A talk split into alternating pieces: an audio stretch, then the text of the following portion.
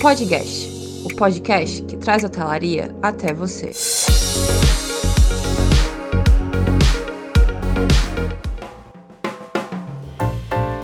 Olá, sejam bem-vindos a mais um episódio do Podcast, o podcast que traz a hotelaria até você. Hoje teremos a participação de uma convidada especial, a barista Lidiane Santos.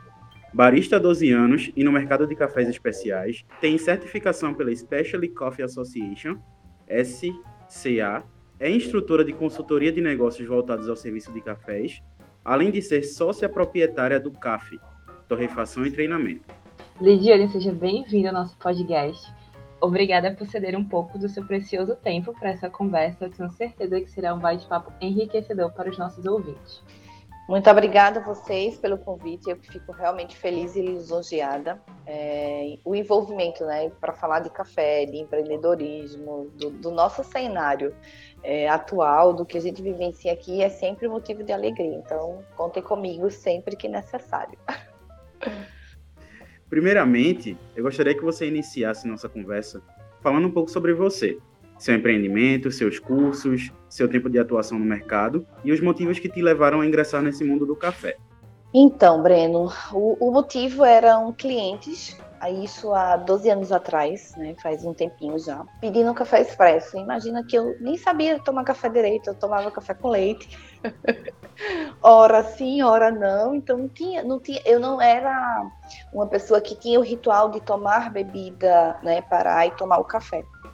Mas, é, como a minha família vem da, da confeitaria, então a gente já tinha essa, é, em casa, né, já tinha essa vivência de entregar bolos, doces e salgados por encomendas. Então, quando nós abrimos uma, confeita, uma confeitaria, que era simplesmente um ponto que as pessoas podiam chegar, é, enquanto esperava a encomenda sair, fazer um lanche. Então, era uma confeitaria. E os clientes começaram a pedir café expresso. Em 2008, isso já. Dois anos depois, as pessoas pedindo café expresso para comer com o bolo de noiva, que é um dos pontos fortes da confeitaria, que é a receita da minha mãe.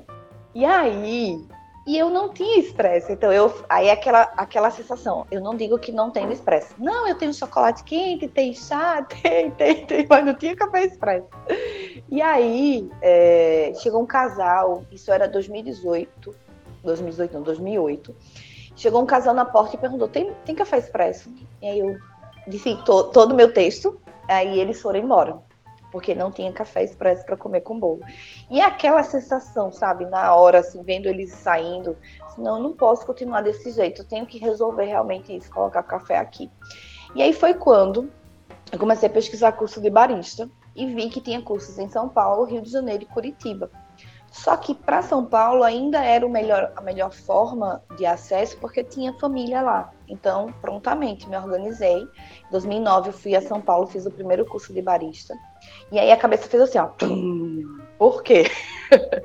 porque era um mundo que lá já tinha uma vivência completamente diferente das experiências que eu visualizava aqui no shopping, porque a gente só tinha cafeteria dentro do shopping. Então era, era, era um, um, um, cenário que o café especial já tinha sua representatividade nos cursos de formação. Então já se falava de café de especialidade, de café selecionado, de cafés que teriam mais critérios na hora de avaliar e não seria só um café gourmet. E aí minha cabeça deu aquele estalo, voltei, comecei a, a procurar o fornecedor de café especial aqui que viesse direto da, das fazendas, né? Aquela compra meio que direta já e equipamentos. E por que essa jornada de fazer um curso e não só comprar o café e não só alugar um equipamento? Porque eu não queria ser uma apertadora de botão, isso estava muito claro na minha cabeça. Se eu não sabia nada de café, como que eu ia inventar de servir café? Eu ia memorizar os processos e ia só apertar os botões para fazer aquela extração. E eu não queria isso.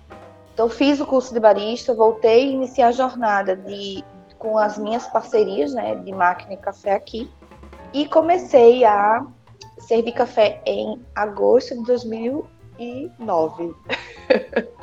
então era, era um outro momento, era querer que as pessoas de Gravatar tomassem café especial, que elas começassem a apreciar o café com as experiências que eu tinha vivenciado lá em São Paulo, que eu queria replicar numa cidade do interior. Vejam, desafiador, mas foi, fluiu.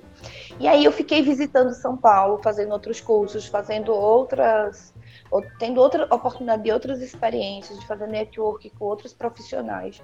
Então eu comecei a visitar as feiras de café que acontecem em São Paulo, acontecia em São Paulo todo ano. Então era um evento de três dias só voltado para café, que era o Espaço Café Brasil, que a partir de 2013 migrou para Belo Horizonte com o nome de é, Semana Internacional do Café, que é organizado pela Revista Expresso.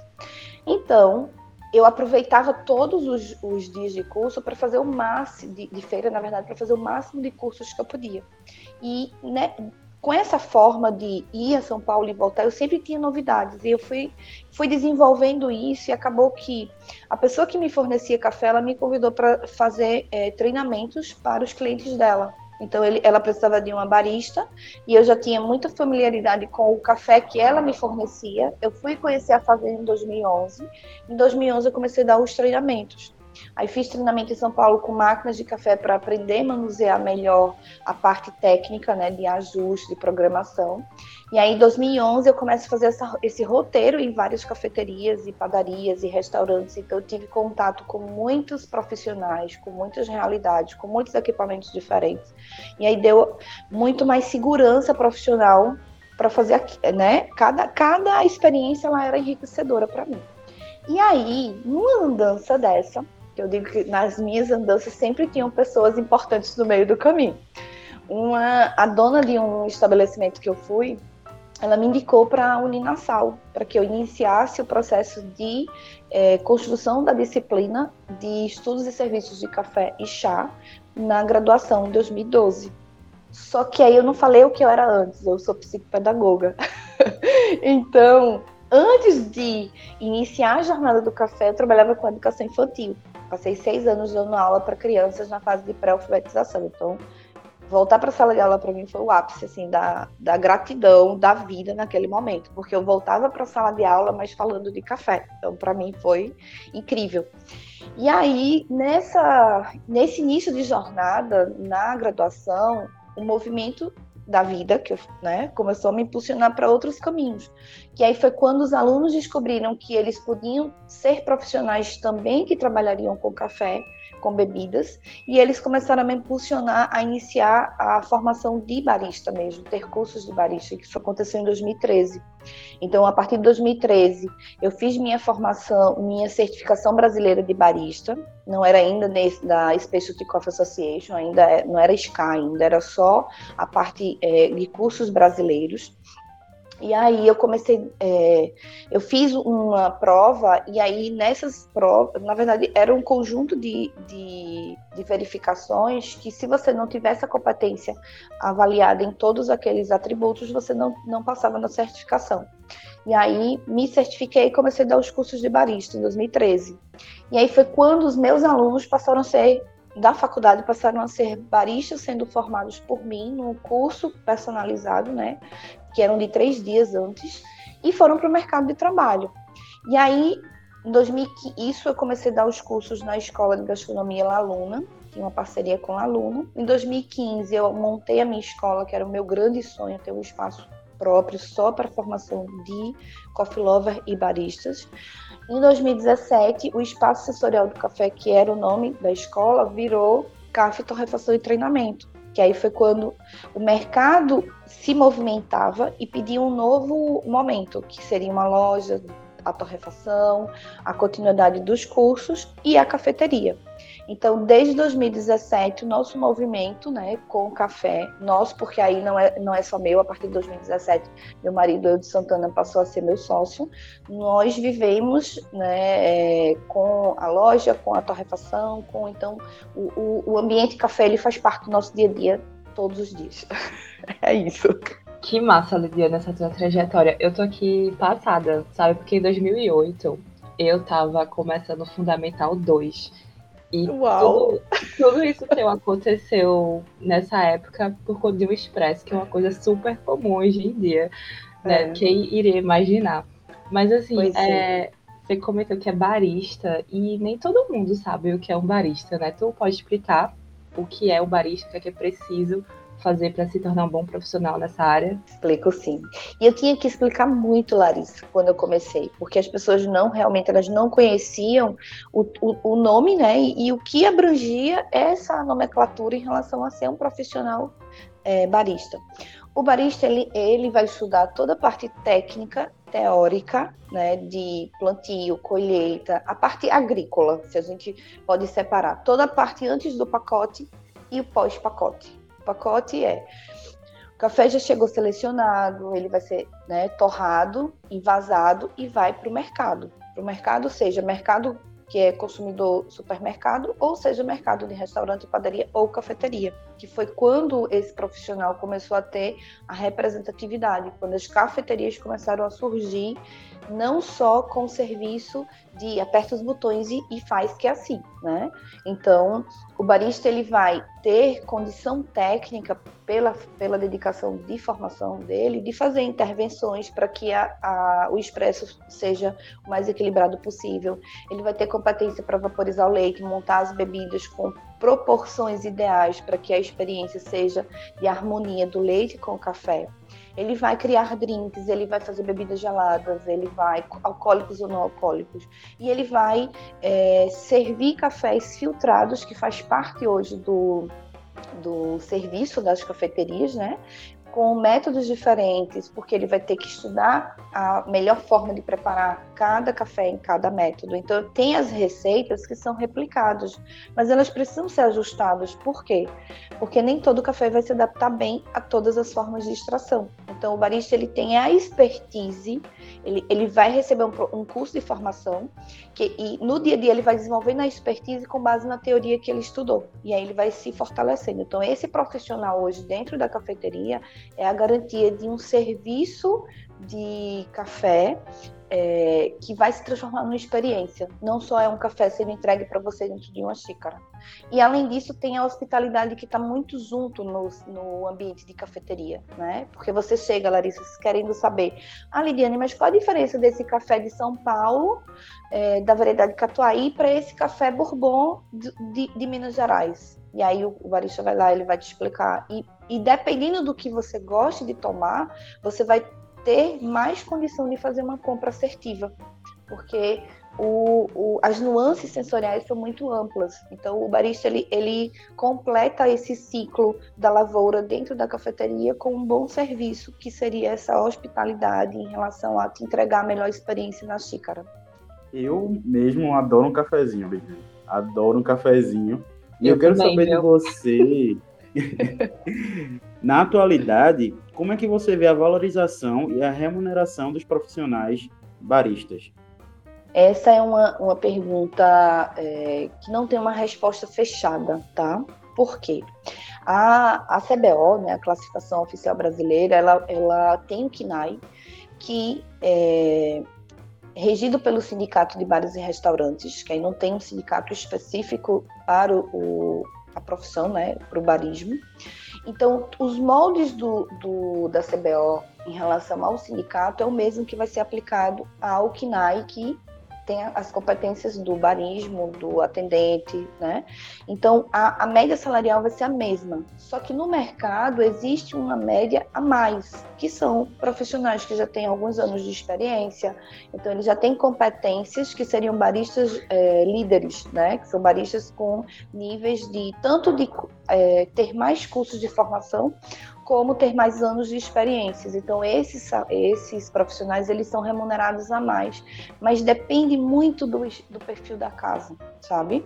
Então é, os negócios de café, tanto eles podem ser empreendimentos maiores como muito pequenos. Então, a casa, pelo ponto de equilíbrio dela, ela vai ter condição de fazer uma remuneração mais alta ou não. Então depende muito desse do estilo do negócio, do perfil, do, do faturamento. Mas a média hoje não é de um salário mínimo. É, é uma média de R$ 1.400, R$ 1.500 nesse, nesse, nessa base. E os baristas líderes eles já vão é, para R$ 1.800, R$ 2.000. Seria uma, uma, assim, uma orientação. Porém, Dependendo da casa, se ela cobra 10%, ela repassa, então vai agregando, né? Tem formas de agregar é, montantes no, na formação é, final do, dos pagamentos, tá? As cafeterias, elas não é, se portam mais, assim, na, no conceito, é, digamos que, que você resolva abrir uma cafeteria, Larissa, agora. Você não vai mais é, pensar em contratar uma pessoa que não seja um profissional do café, tá? Isso sim, está muito estabelecido, muito definido. E aí vai pelo perfil, pelo perfil da pessoa, pelo perfil da casa, mas a, a figura barista dentro da cafeteria hoje, ela é um pré-requisito para o negócio que serve café, tá?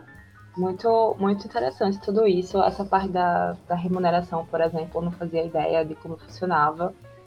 É, mas indo para o tópico assim real do, do episódio de hoje, né, que é a atuação feminina nesse mercado, eu queria saber assim, né, da tua experiência, da tua visão, como é que você vê a ocupação de cargos por mulheres no mercado do café, né? Na maioria das situações, em que cargos geralmente as mulheres elas estão inseridas? Larissa, é, já me fizeram algumas outras perguntas, sempre é, relacionado a essa inserção né, feminina no mercado, porque era um mercado muito masculino que eu não ve, eu nunca fui discriminada, eu nunca tive, ah, não vamos colocar ela para fazer isso porque ela é mulher, nunca, tá? Nunca. Eu sempre todo todos os, ah, na verdade assim, já participei de muitos eventos porque eu sempre estava inserida, né, de acordo com as feiras. Então sempre tive essa, essa esse acolhimento de uma forma muito tranquila. Em relação a outras mulheres, é um mercado que sempre vai ter espaço para mais representatividade feminina, lógico, mas não é um mercado exclusivo é, masculino, sabe? É um mercado que ele está abraçando pessoas que queiram trabalhar com café. Então, vai, vai depender muito é, da, da, formação da pessoa, do que essa pessoa deseja, né? O que, qual é o desejo desse, dessa, dessa mulher profissional do café? É a parte agrícola? Não. É a parte do treinamento? É a parte de, de operação de café, de empreender, de ter um café? Então, porque se a gente for parar para pensar, o universo café ele é muito amplo. A gente tem a parte lavoura, a gente tem o pós-colheita, que é a parte de qualidade do café, a gente tem a parte de serviço, né? Tem a parte dos treinamentos. Então, assim, é uma cadeia que, que ela tem espaço para o que você deseja fazer. Aí você vai fazer o teu planejamento né, de formação e seguir se especializando na, na área que realmente vai ser o teu nicho. Então, isso, é, inclusive, existe um movimento feminino que é o IWCA, que é um, uma instituição, né? Não, não, tipo uma associação que a gente faz, a gente se cadastra, então tem um grupo de WhatsApp que tem comunicação, tem um site, tem Instagram, tem movimentos, tem eventos específicos para defender o posicionamento feminino no mercado. Então tudo isso é, vai agregando, mais pessoas vão se inserindo. Mas o que eu vejo de verdade é, não é, é as pessoas elas estão buscando se posicionar pelo que elas acreditam, sabe? Eu quero trabalhar com café, então eu vou atrás da minha formação e eu vou me posicionar. Então eu não vejo um mercado restritivo, não. Pelo contrário, é um mercado muito aberto. Completando essa pergunta de Larissa, é, no primeiro episódio do podcast, a gente fala sobre as desigualdades enfrentadas pelas mulheres. É, eu gostaria de perguntar, Lidiane, a sua opinião e experiência pessoal sobre esse assunto. Você enfrentou alguma dificuldade no início da sua carreira por ser uma mulher? Não, como eu, eu acabei falando, né, um pouquinho já na, na resposta anterior, eu não, não tive, Breno, nem em nenhum momento eu, eu senti qualquer tipo de discriminação. E olha que o meu, meu momento de circular em feiras, ele já vem desde 2009. Né? Então, é, eu vou anualmente, eu encontro pessoas, mas não só isso, tem os outros eventos que a gente acaba circulando. É, onde eu encontrei resistência, que não foi nem, né, não era nada grave, eram com profi... quando eu comecei a, a, os treinamentos em 2011, então era o que 10 anos atrás, eu era bem mais jovem, então é, eu chegava para dar treinamento e às vezes aqueles profissionais que eram mais antigos, tipo, tinha uma pessoa que já tinha 20 anos trabalhando numa padaria, ele realmente não me dava, não tinha importância, o que eu estava fazendo naquele momento não era importante para ele porque ele já tinha recebido muitos e muitos e muitos treinamentos. E eu não me chateava com isso. O que eu fazia era reportar a pessoa que era responsável pela operação, dizer, olha, é, os profissionais antigos eles não quiseram participar ou não deram importância ou mais quem tinha sede de aprender os novatos Então, a minha carga emocional ia para essas pessoas que estavam ali querendo saber como fazer um bom leite cremoso. É uma coisa tão simples. E aí parece um monstro para várias pessoas. Então, se vaporizar o leite é algo simples, é técnico. Se você coloca na posição correta a haste da, da máquina e a pitcher e o leite está no volume correto, é só abrir. Só que isso se transforma num desafio gigantesco. Por quê? Porque as pessoas não fazem da forma inicial correta e aí o leite vira uma bolha, várias bolhas, né? O leite esquenta demais, então deixa de ser aquele aquela textura macia veludada para ser um leite cheio de bolha e resistente, que eu digo que é um leite duro que ele fica lá parado na xícara. Então, quando eu chegava, que eu fazia um cappuccino bonito, pronto, já desmontava todas as pessoas. Aí, aí, é, aí nisso a pedagogia me ajudava de ter abordagens diferentes para cada ambiente. Isso era muito bom. Então eu nenhum treinamento ele vai ser igual ao outro, porque eu vejo como as pessoas se é, portam, como, como que elas reagem, eu vejo quais são as necessidades de cada grupo e aí eu vou trabalhando. O conteúdo final, teórico, é o mesmo, mas a condução é completamente diferente. Então foi tranquilo, assim, não, não tenho não tenho mágoas porque eu sei que, enfim, né, cada são experiências diferentes. Mas assim nem tenho nenhum trauma, algum, alguma situação que, que me deixou assim receiosa de fazer ou de ou de ou em algum momento pensar em parar. Também não. Arrasou, ver um ícone. Muito legal, Ediane. E é bom, eu acho interessante que você pavilhou o caminho para outras mulheres no mercado do café aqui em Recife, né? Sim. Acho sim. bastante interessante. Eu achei muito legal essa parte que tu falou sobre a pedagogia, né? Ter te ajudado e tal. Paulo Freire aplaudindo do caixão. é...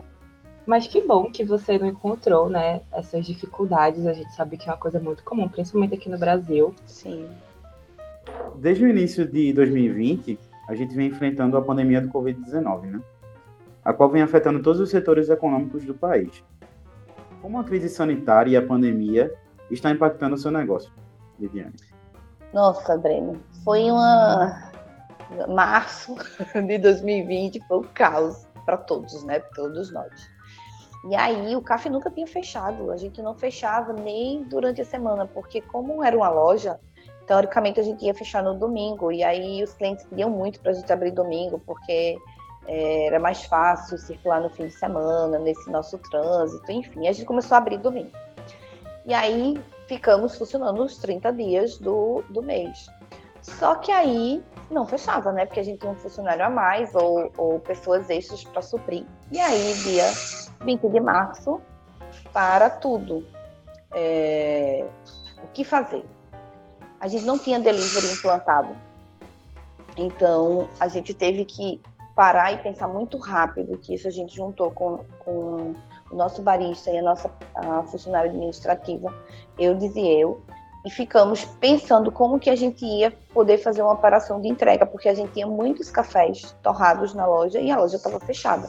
Só que isso a gente já pensou na. Parou e sentou na quinta, no sábado a gente não funcionaria mais. Então a gente implantou um delivery de um dia para o outro, praticamente com a ideia de fazer uma rota de entrega, não ter a entrega pontual, porque a gente não conseguiria é, fazer isso. Então, to, até hoje, todos os pedidos é, são coletados durante o dia, a gente separa e no fim do dia o motoqueiro passa e coleta tudo. Aí é, funcionou pelo WhatsApp. Então, o, a, a primeira, o primeiro impacto foi esse: não ter delivery e precisar entregar café. Então a gente começou a organizar os pedidos pelo WhatsApp e fazer a rota de entrega. Quando isso foi março, aí abril, maio, eu já não dava mais conta do WhatsApp. Por quê? Porque os clientes começaram a comprar recorrente, começaram a comprar e enviar presentes para outras pessoas. E a gente foi aprendendo como lidar com aquilo o iFood ele não funcionava para a gente porque é, as taxas eram muito altas e a taxa de entrega era muito alta. Então a gente conseguia nessa rota negociar com o motoboy para ficar uma entrega mais acessível. E aí, ok, fizemos nosso trajeto. Em maio comecei a vender pela plataforma, uma do PagSeguro, que o custo para mim era, era só o custo da maquininha, porque eu já usava aquele PagSeguro, né? Como é, canal de recebimento. E aí a gente ficou fazendo o delivery.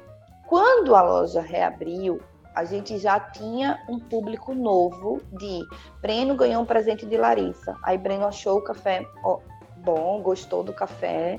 Breno começou a comprar café da gente. Aí Breno tinha um amigo que teve Covid, não estava sentindo sabores. Aí voltou a sentir os sabores. Aí Breno vai, compra um pacotinho de café e manda para o amigo. Então, a rede de pessoas sendo presenteadas e novos clientes, para nossa surpresa, cresceu.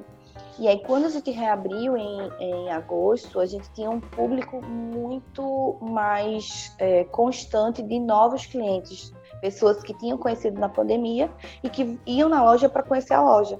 Então, o, o, a volta, a reabertura, ela foi para a gente motivo de surpresa mesmo.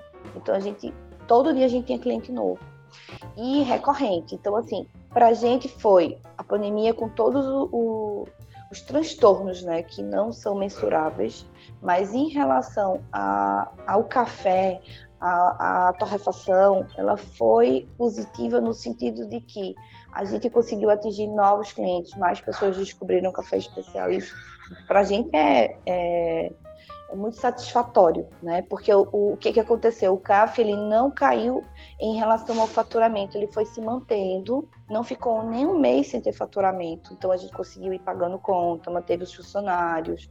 E a gente ia buscando mais coisas que a gente pudesse fazer, como os kits de, de presente nas datas comemorativas, que isso também impacta positivamente. É, no, no faturamento, porque as pessoas buscam presentes para buscavam né, ano passado para enviar para as outras. Então, a pandemia ela empurrou para que a gente pudesse pensar diferente e fazer coisas diferentes. E repercutiu positivamente na, na manutenção né, do, da, da, empresa como um todo e no posicionamento mesmo de ah, o CAF tem presentes, o CAF tem café que eu posso mandar para outras pessoas, sabe? Além da experiência da loja. Muito massa todas essas implementações que foram feitas né, na CAF devido à pandemia, muito interessante. Qual dessas mudanças que você considera ter sido a mais positiva para o empreendimento de vocês? A, a principal mudança para a gente foi pensar coisas novas, assim, sempre de fortalecer a ideia dos kits em datas comemorativas, isso no impacto negócio, tá? E isso falando assim, Lidiane empre, empreendedora que que precisa movimentar o, o, a empresa e fazer com que o fluxo de caixa gire, enfim. For, foi a, o, a força que os kits têm de presente e o delivery, que a gente ou, ou a venda para fora da para fora do CAF, né? A, fe, a, venda externa, que a gente não não enxergava isso como um, um nicho de, de mercado. Então, para nós foi o melhor aprendizado assim, foi continua criando sempre e faz a manutenção desse dessa venda pra, fora externa. Muito interessante. É, e tendo em vista, né, o, que o setor da alimentação fora do lar, assim como todos os outros setores, né, estão trabalhando para se reerguer né, dos impactos provocados pela pandemia. Quais são as suas expectativas para 2022, Lidiane? Nossa, 2022 tá coração aceleradíssimo. a gente espera que todo esse, esse impacto né, de, de recorrência, enfim, que a pandemia trouxe em relação à saúde mesmo, é, a gente possa ter mais segurança de fazer mais coisas, né, coisas que reúnam pessoas. É, então, só que, assim, além dessa, dessa sensação boa de, nossa, é um novo ano, a gente está numa nova fase, as pessoas estão vacinadas, as pessoas estão querendo experiências com, com café, que eu vou dizer com café porque é a minha, a minha vida realmente hoje. Mas, assim, voltar a fazer as experiências sensoriais é, é o meu desejo, assim, né? E, e essa experiência, ela vem como loja, experiência de loja, tirar os acrílicos de novo que a gente teve que colocar, né, para envelopar tudo na operação para que as pessoas possam chegar junto, elas possam ver o café sendo preparado, tirar foto como era antes. Então assim que que a gente não tem uma barreira do nosso barista com o nosso cliente. Então, sabe essa essa recuperar essa sinergia. Só que aí a gente está também com um projeto novo. O CAF vai ter uma outra unidade agora em 2022. A gente deve inaugurar logo no começo do ano. Então o coração está aceleradíssimo, pensando em novas, novas experiências para as duas, hoje as duas lojas, voltar Por favor, mais aulas. aqui na Zona Norte. É, a Zona Norte. E vai ser uma casinha. Então, assim, 2022 ele está vindo com a realização de um sonho mesmo, assim, de poder ter de novo a operação, a cafeteria, a torrefação. É, cafeteria e torrefação e a, a, os cursos, né, tudo junto. E vai ser numa casinha na Zona Norte, mais precisamente no Espinheiro. Informação exclusiva. a gente ainda não divulgou, só para. A gente vai estar tá só falando para os clientes, né? Deixando a coisa realmente evoluir, mas a gente está na fase final da obra já.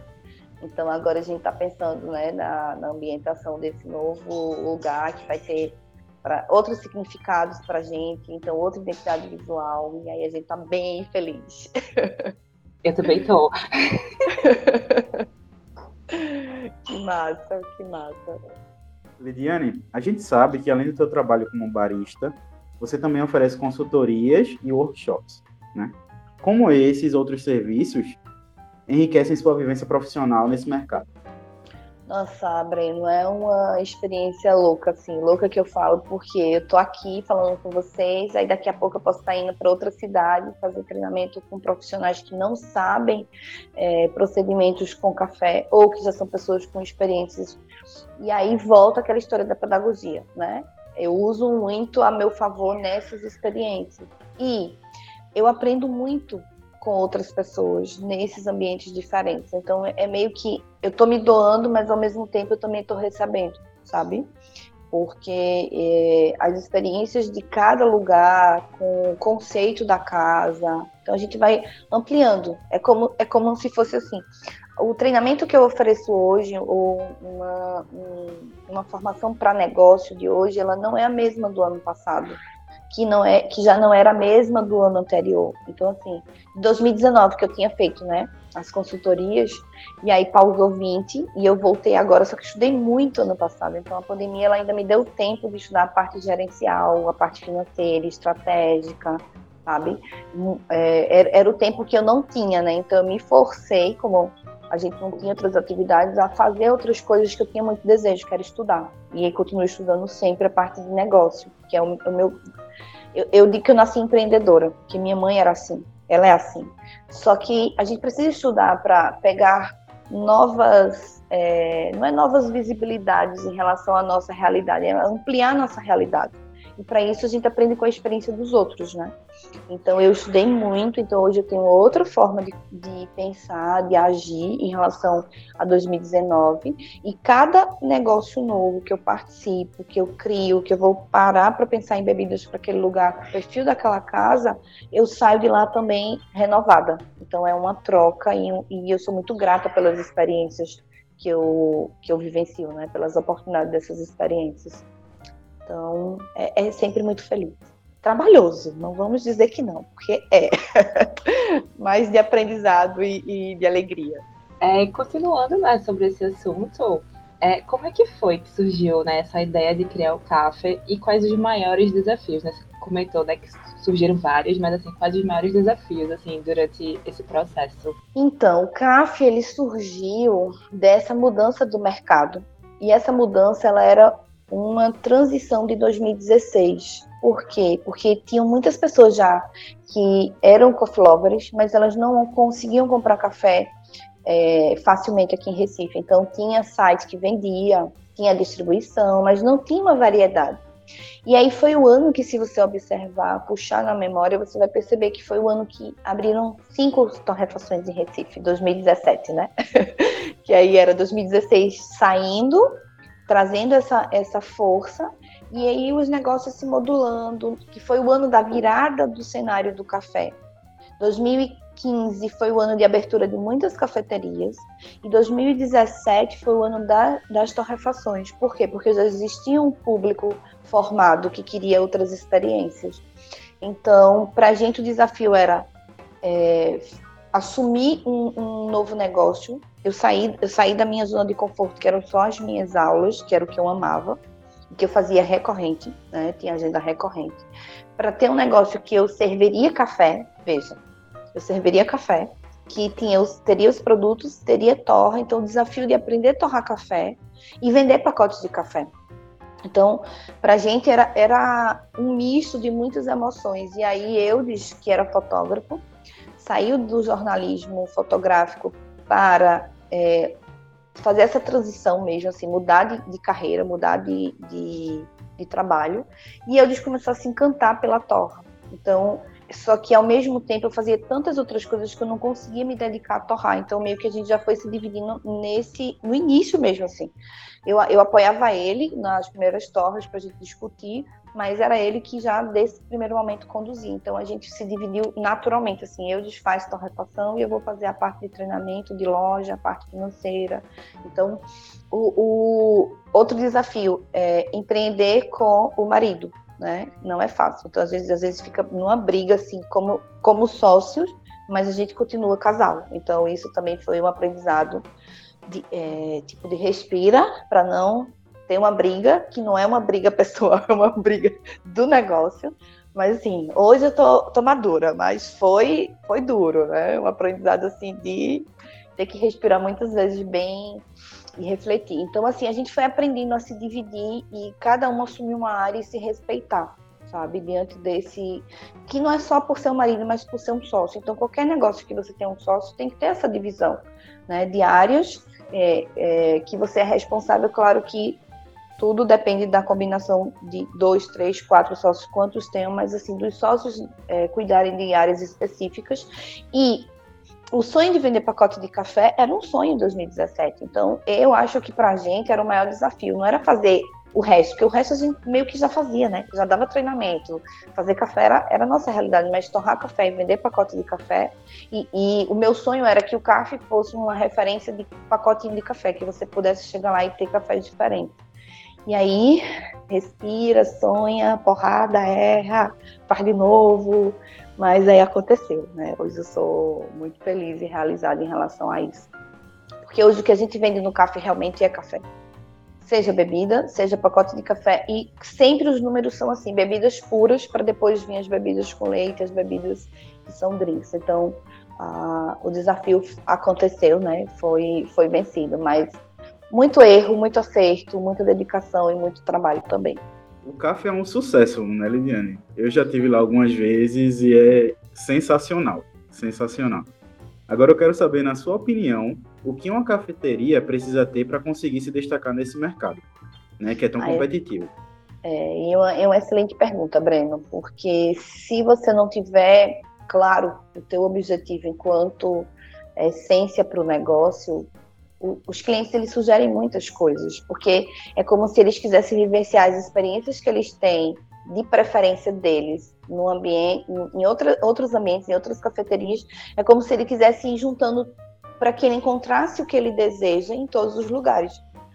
Né? Tem, tem isso. A gente gosta de comer coisas assim, então aí aqui podia ter isso. E aí, se a gente não tiver isso muito claro do que qual é o meu negócio, o meu negócio, o café é o destaque, ou os doces são os destaques, ou as comidas são os destaques, sabe? O que qual é a essência principal do negócio? É a experiência com o alimento ou a experiência com o café? E às vezes a pessoa ela quer que a experiência do café seja a principal, só que a clientela que ela tem naquele bairro vai migrando naturalmente para alimento, alimento, alimento, alimento. Então, tem pessoas que elas começam como cafeteria, tem um exemplo de uma amiga, e eu lembro que logo no início eu disse para ela, amiga, aceite, você não vai ser uma cafeteria é, que você vai só vender café, você vai ter que, que o principal está sendo os alimentos. Então, faça um excelente serviço de café, mas se conscientize que a tua força é a cozinha.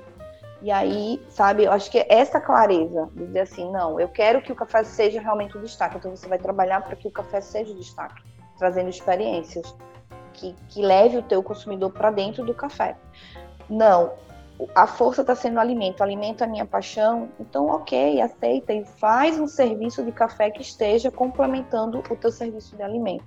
Mas é ter clareza sobre o que a pessoa quer é, é o essencial. E organização também, sabe? Organização dos processos, organização financeira, para que porque o que me assusta às vezes, Breno, é assim, a pessoa ela vai, ela vai abrir o café porque ela gosta de café, mas ela não estuda, é, não se dedica a saber. Eu, eu ouvi um depoimento esses dias que é muito isso. Eu achei que era só abrir, comprar as coisas e tá tudo lá, né? Tem fluxo de caixa, então tem que ver a parte financeira administrativa que é o que vai manter o negócio vivo. Então, não é o coração, não é, ah, eu quero servir essa bebida. Eu já fiz isso, não vou mentir que eu já fiz. Eu queria servir um sorvete que ele era um sabor específico de uma experiência muito bacana para o afogado, mas ele não me dava rentabilidade. Então, um período eu consegui fazer isso. Quando eu fui ver os números com sem, sem o, o, a paixão da experiência, não fazia mais sentido, porque seria uma experiência que ficaria muito cara para o cliente, sabe? Então a gente começa a amadurecer. E aí, o que eu recomendo para essa pessoa é amadurece o que você quer e traça o que você, onde você quer chegar e como vai ser essa transição, para que a pessoa não se perca no meio do caminho. A Lidiane, muito obrigada por toda essa tua experiência. Estou muito feliz, porque eu gosto muito desse assunto. E conversar contigo é privilégio. então, muito obrigada por estar aqui com a gente hoje, enriquecendo o nosso podcast, né? Tá chegando a hora da gente encerrar nossa entrevista. E para quem quiser te encontrar né, nas redes sociais, deixa aí os seus arrobas do Instagram. O meu é Lidiane Santos Barista, porque apareceu um monte de Lidiane Santos, então o barista já, é, já sobe. E o CAF é, é arroba, né? CAF, aí é, com K, A, F, F, E, é um E só, ponto TT, que seria a revolução em treinamento. Que foi uma forma que a gente encontrou também de facilitar a busca. Então, Lidiane Santos Barista e caf.tt, onde vocês vão estar acompanhando as movimentações e as novidades que o CAF vai trazer nos próximos dias inclusive fofocas exclusivas de podcast. Também. Muito obrigada. E até a próxima. Obrigado, Lidiane. Eu que agradeço, minha gente. Bons cafés para vocês, boas experiências, né? Bons, é, boas escolhas agora nessa, nessa trajetória de vocês, tanto no, no podcast como na vida profissional. Né? O que o que realmente assim vai diferenciar tudo que a gente faz é estar fazendo o que a gente gosta. Porque a gente tem trabalho de todo jeito, mas fazer o que a gente gosta é dá, um, dá uma alegria, um conforto assim, no coração diferente, né? Então, que, que a gente faça boas escolhas e que beba bons cafés ao longo aí dos próximos, próximos dias, próximo ano, né? saúde. É, saúde. Chegamos ao final de mais um episódio do nosso podcast. Agradecemos a todos os ouvintes que separaram um pedacinho do seu tempo para nos ouvir. Para mais informações, acesse nosso Instagram, pod.guest, pod.guest, e fique por dentro de tudo que vem por aí. Abraço e até o próximo episódio.